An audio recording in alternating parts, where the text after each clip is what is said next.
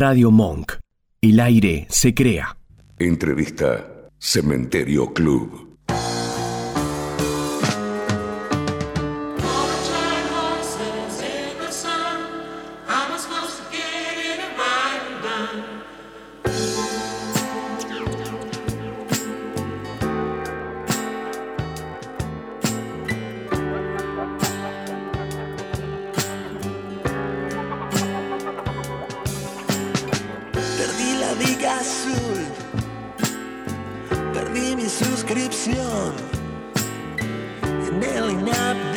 De miedos siempre está primero perder la voz.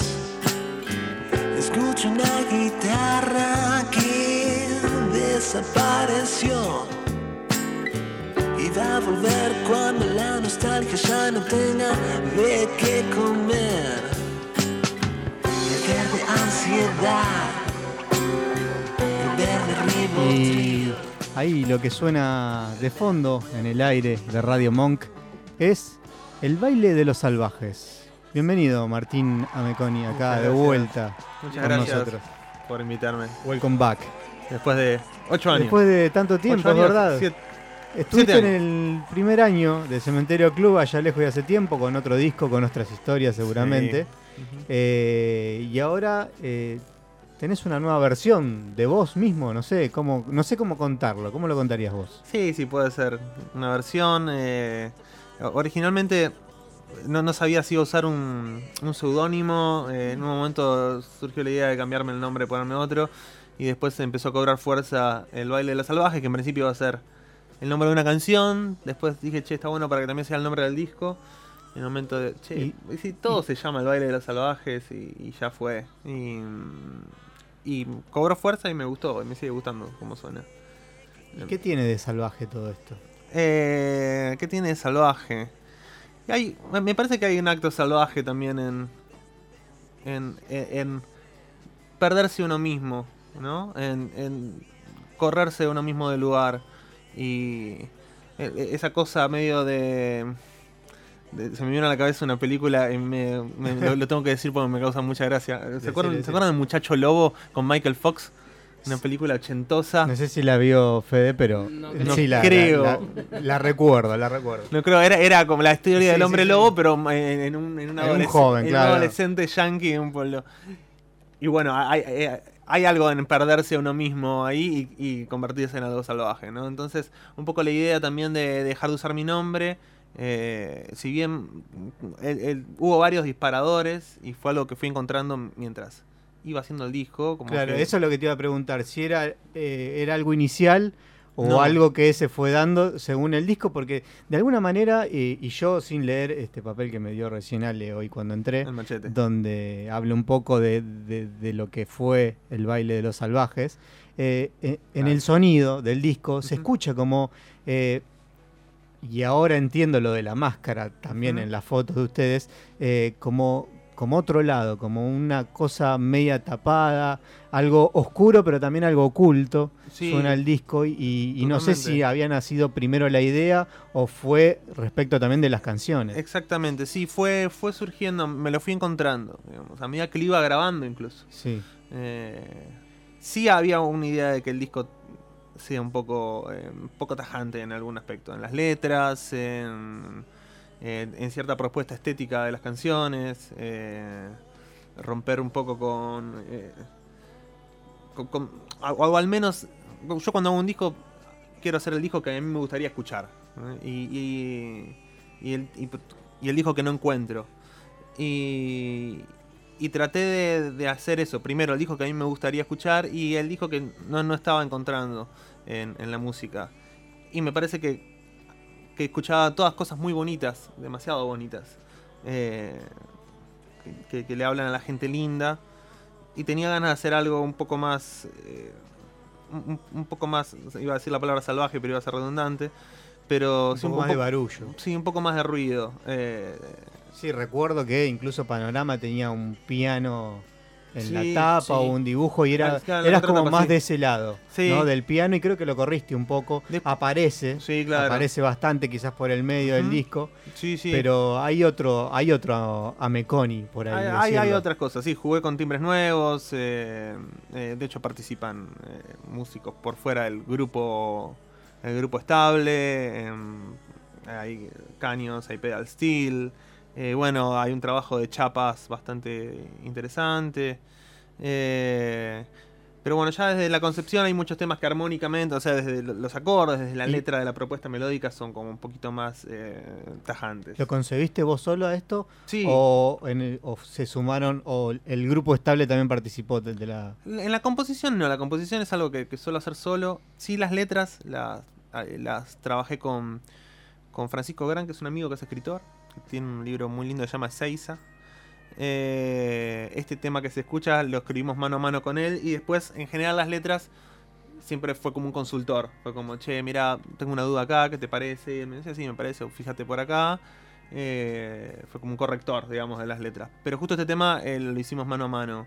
Em, pero después la- la- las composiciones las hice solo, la producción hice bastante solo, algunas cosas se cerraron a la hora de tocar con los chicos, pero en general eh, fue, fue una autoproducción, siempre teniendo mu- muchos amigos y mucha gente alrededor que me iba aconsejando, o sea, no, Sí. no, no fue completo en soledad. eh. Yo hacía algo, se lo mostraba a alguien, eh, che, ¿qué onda te parece esto? Y me daba una devolución, fíjate por acá, es como... Decir que lo hice solo es medio mentiroso. Y el hecho de, de- de encontrarte en este, por ahí por llamarlo de alguna manera, reseteo, Sí, ¿sí? Eh, sos la misma persona que tocaba allá por el 2012, Sí, claro. acá en 2019, pero al momento compositivo o en cuanto a encontrar las ideas, eh, ¿lo encaraste de otro lado o sí. siempre canto igual? No, no. Siempre trato cada vez que hago un disco de encararlo por un lugar que no pude encarar antes. O corregir lo que siento que hice mal en el disco anterior. Siempre es como, bueno, che, acá no, bueno, esto vamos a corregirlo en este disco. Eh, y tengo como un listado también de, canciones que me gustaría hacer y que no hice. eh, o, o- cosas por explorar que no exploré todavía. Entonces sí, hay un montón de cosas que, que probé acá que, que no había probado antes. El hecho de usar eh, ciertos amplios o, o volver a componer algunas canciones desde el piano. Había dejado el piano, había empezado a componer mucho desde la guitarra. Volver a componer con el piano. Eh, probar, jugar con la estructura de algunas canciones. El tema Kryptonita, que, que era el que estaba hablando al principio, son como dos temas pegados en uno. Entonces sí hay, hay como una propuesta que yo no había explorado antes, pero probablemente en lo próximo que haga también va- voy a hacer lo mismo. O sea, voy a explorar cosas que siento que todavía no exploré o corregir cosas que hice mal en este disco. Y escuchándote, que vos decís que por ahí solés este, eh, buscar la vuelta a errores pasados. Sí. Y algo que generalmente siempre me gustó preguntarle a los artistas, nunca lo hice. ¿Sos de escucharte? ¿Sos de poner un disco que hayas sacado y escucharlo? Sí, sobre todo para ver qué, qué- qué había hecho mal. Más, que nada para eso, pero para, para, para mejorar. Sí, soy de hacerlo. Eh, eh, me es raro escucharlo placenteramente. eh, pero sí, eso, como bueno, a ver, ah, esto que hice no funciona. eh, bien, vamos, no vamos a caer en esa de vuelta. Eh, pero sí, no, no tengo problema en escuchar algo viejo. hay- eh, sé, sé reconocer lo que está bueno. Sé reconocer lo que es normal, que no es ni, ni bueno ni malo. Y sé lo que es. o sea, esto lo, lo, lo hice como el culo. no, no, esto no hay, que- no hay que hacerlo de vuelta. Eh, pero sí, no, no tengo drama eh, con, con, con eso. Con, con el, ni con el error, ni con sentir que no fue demasiado bueno. Es como un amigo siempre, como a veces hablamos de hacer canciones, es, bueno, por esta canción es un 6. Y está bueno que es un 6. eh, vamos con esta que es un 6, ¿viste? Como, no todas las canciones que haces tienen que ser un 10, ¿viste? No tienen que ser increíbles. Y con los discos pasa lo mismo. Hay algunos que no me gustan tanto, otros me gustan más. Pero Y quizás esa presión autogestionada de alguna manera te influye mal, qué sé yo. de Sí, claro, Proponerte te- te de puede- decir, no, no, no es- está un 9, quiero se- seguir Claro, trabajándola y... sí, y sí, no. sí, te, te puede, te puede llegar a jugar en contra. Recién hablábamos de, o te, yo te mencionaba esta oscuridad que me propone Sí. quizás eh, este disco, eh, y vos hablabas desde dónde lo, lo- lo trabajaste. Eh, quizás vos nombrabas otro lado Sí. tuyo. ¿No será un lado un poco más interno que está aflorando de alguna manera? Porque también, como fue todo en composición, también está el arte del disco, eh, me suena mucho, o me trae a mí al pensamiento, a, a un libro eh, que se llama Donde viven los monstruos, Ajá. de Sendak. Eh, también incluso hay una película por ahí de este libro que es de un niño sacando sus propios monstruos o viéndola y entablando una relación con ellos.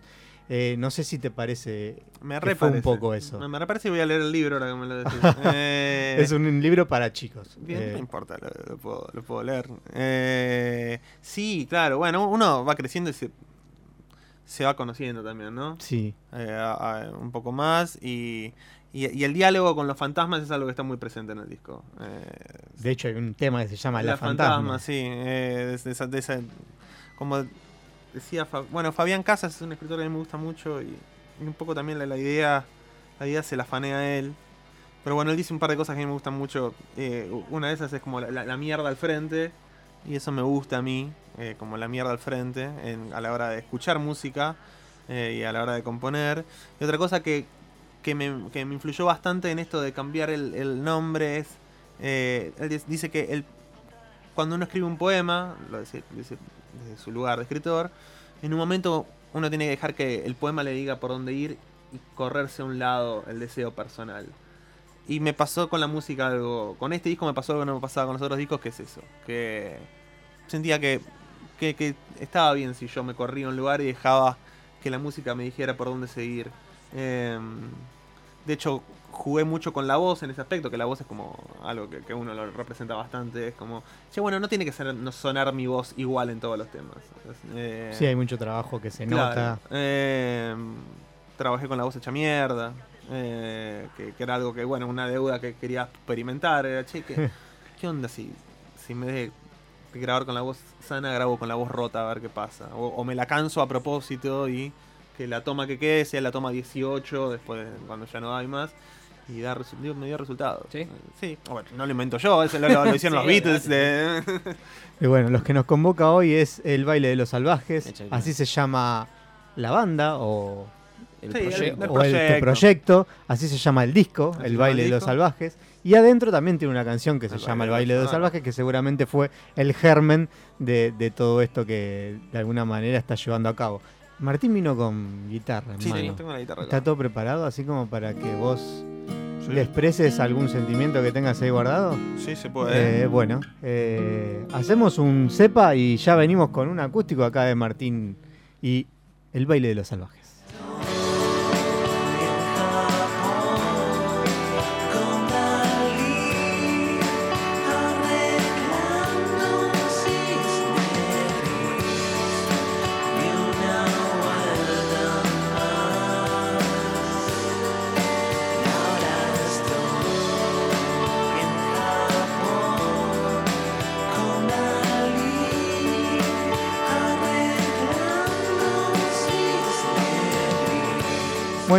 Estamos preparados, somos todo oídos. Martín, presentar qué vamos a escuchar y adelante. Bien, voy a tocar Noche Americana, que es el track 2 del disco. Eh, y por ahí, dentro de lo que hablábamos, es la canción más, más canción más redonda del disco. eh, donde por un rato no habla de, de, de, de- de fantasma ni de monstruos. Habla de una historia de, de amor que en realidad nunca pasó y que podría haber pasado. Eh, Y es, la hicimos con mi amigo Fran.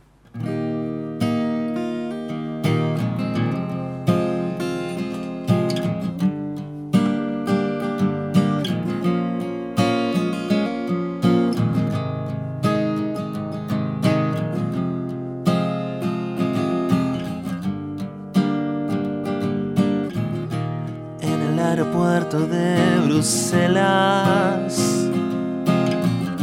Un dios sus funciones para ser mero espectador y revisa las postales del free shop con la luz azul que los rodea.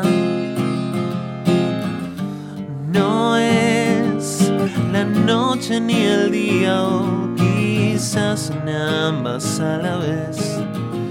Ella desde el suelo leyendo Oh, ya ves, se les pasó. Y a dónde vuelen, nunca sabrán.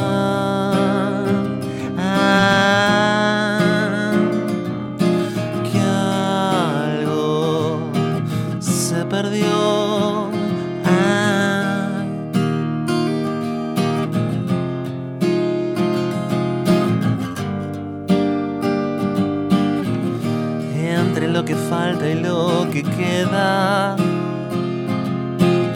llegar importa menos que saber aterrizar con la nariz. Este no es el mismo cielo de Vietnam. Él escucha Paez y en la escena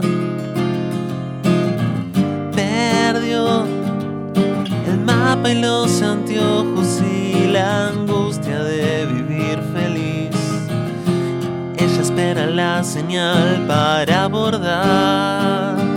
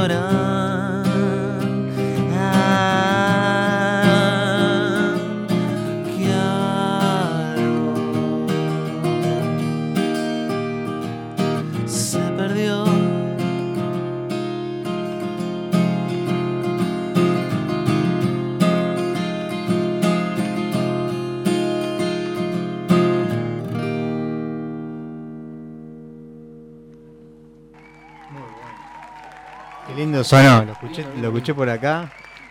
Muy, muy bueno. Muchas gracias, muchas gracias. Bueno, de eso se trata el disco también, de disfrutar las canciones. Claro que sí. Y es un disco muy disfrutable. Eh, te escuché más rockero en algunas partes, cosa que, rockero, que no había que no había escuchado de, de tu lado. Ajá. Y me gustó, me gustó mucho Japón, me gustó mucho Houston. Eh, también me gustó mucho La Fantasma.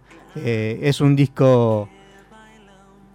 Es un disco de esos largos eh, para hoy en día que mu- hay mucho, de- hay mucha, Single eh, EP. hay mucho single y EP. La verdad que eh, está bueno hacer estas cosas y la verdad te agradecemos más que nada por la música. Bueno, muchas gracias y gracias a ustedes por, por darme este espacio. Gracias Martín No, por la visita. Gracias, gracias a ambos. Nos vamos escuchando algo de él. El que abre el disco. El que abre el disco, Kryptonita. Exactamente. Vamos con eso aquí en Cementerio Club. Gracias, el bailero salvajes aquí.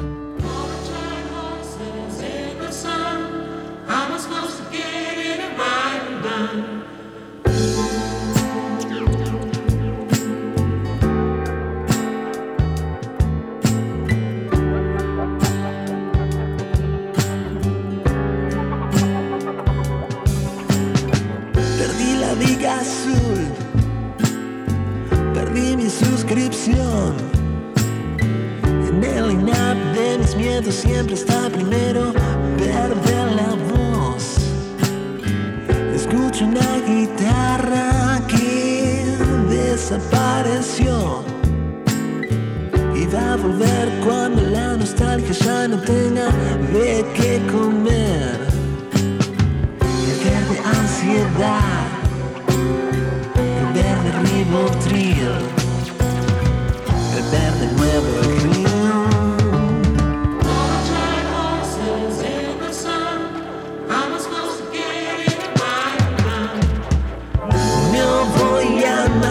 Masticarte la comida para que después me la escupas y no voy a hacer un taller para entender